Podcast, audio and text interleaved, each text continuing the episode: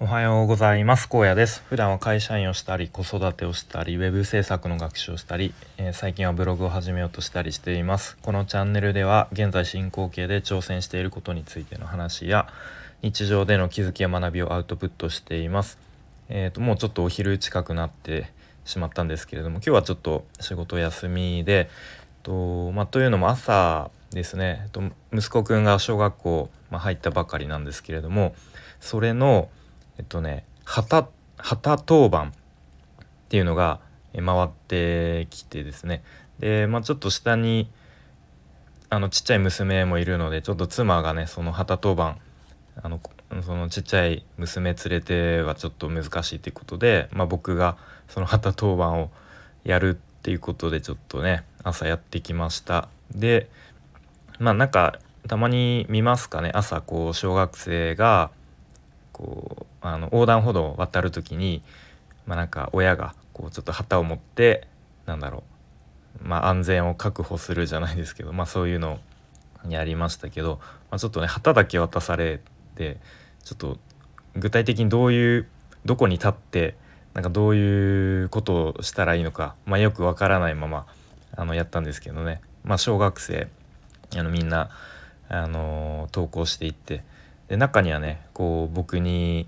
あの挨拶してる子供とかあとはねなんか「ありがとうございます」とかなんか言ってくれる子がいておおなんやめちゃめちゃいいいい子やないかと 思いながら、うん、やってきました。で、まあ、家帰ってきてからねさっき皮膚科に行ってえっ、ー、と薬もらって今帰さっき帰ってきてで妻と娘はあの習い事ヤマハのなんかレッスンみたいのに行ってでやっと今ちょっと一人の時間が少しできたっていうことでえーと、撮っていますっていう前置きがめちゃめちゃ長くなりましたが、えっと、今日の話はちょっとなんかすごいあのゆるいゆるく聞いてもらえたらいいなと思うんですけどあの動画コンテンツではあの話し方の癖に注意した方がいいよないいよねっていう話をしたいと思います。で、まあ、昨日も話したんですけれども、まあ、6月の1ヶ月間はフォトショップの修行月間みたいな感じにしたいと思っています。であちょっと話脱線するんですけどフォトショップあフォトショップの発音ってどっちなんだろうっていうことまあ調べたら多分分かるんですけどフォトショップなのかフォトショップなのかで僕ずっとフォトショップって言い続けてるんきあの昨日も言ってたんですけどもし間違ってたら、えー、すいませんということで まあ、とりあえずフォトショップって言った言言っていきたいと思います。で、えっと、講座をね、えー、まあ、受講してあ受受講というか、まあ、そのレッスン動画がね、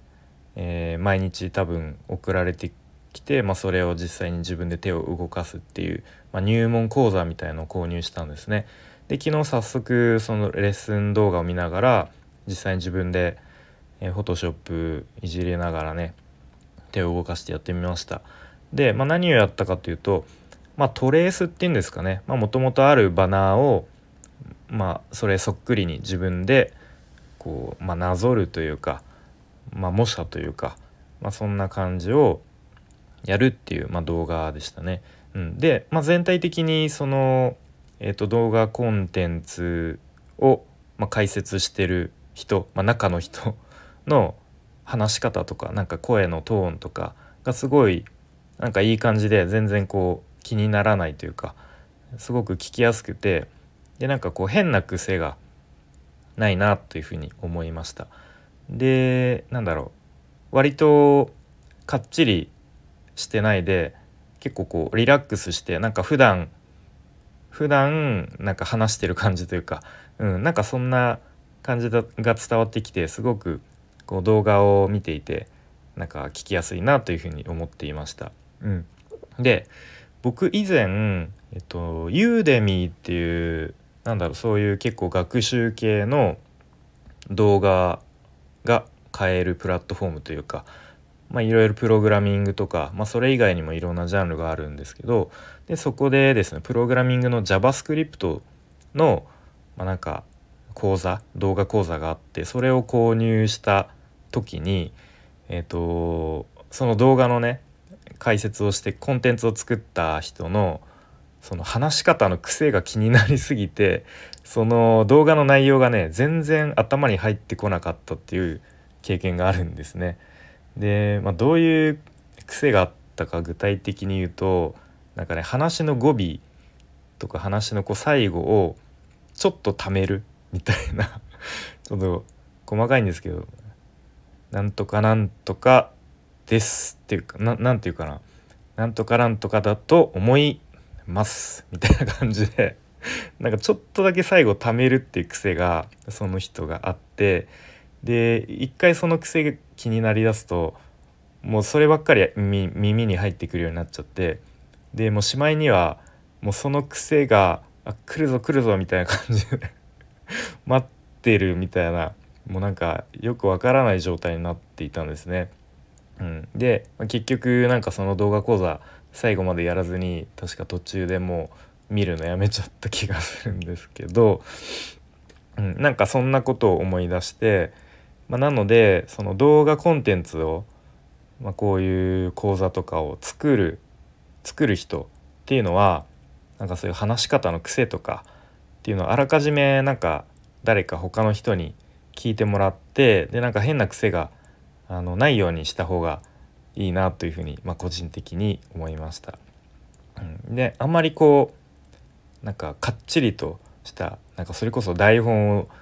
読んでいくみたいな感じではなくて割とこう普段なんか友達とかあのに教えるような割とこうちょっと肩の力抜いたというかなんかそういうリラックスした感じでやった方が結構聞いてる側も、うん、聞きやすいんだろうなっていうふうに思いますね。まあでもこれは多分慣れが必要だと思うんでいきなりやるのは難しいと思うんで、まあ、多分そういうのを普段からあの、他の人に教える機会とか経験がまあ多ければ多いほどいいんだろうなというふうに思います。はい、でまあ僕自身もまあほぼ毎日のようにこのスタイフで話していますが時々自分の放送を聞いたりするんですね。あのでうん、そうするとあなんかこのちょっとした癖、まあ、自分で聞くと改めて分かるような癖気になるなみたいなとこがちょこちょこあるんですね。はい、なので、まあ、自分僕自身もちょっとそういうの自分の話をあの聞いてみてでちょっと気になるなっていう癖直していきたいなというふうに、えー、まあ、次回も込めてというか思いましたという話です。ということで今日はと、まあ、動画コンテンツとか、まあ、動画に限らず、ま、こういう音声コンテンツではなんか話し方の癖とか、えー、そういうのに気をつけた方が、えー、いいよねいいよなというふうに思いますしたという話でした。はい、それだけも聞いてくれてありがとうございます。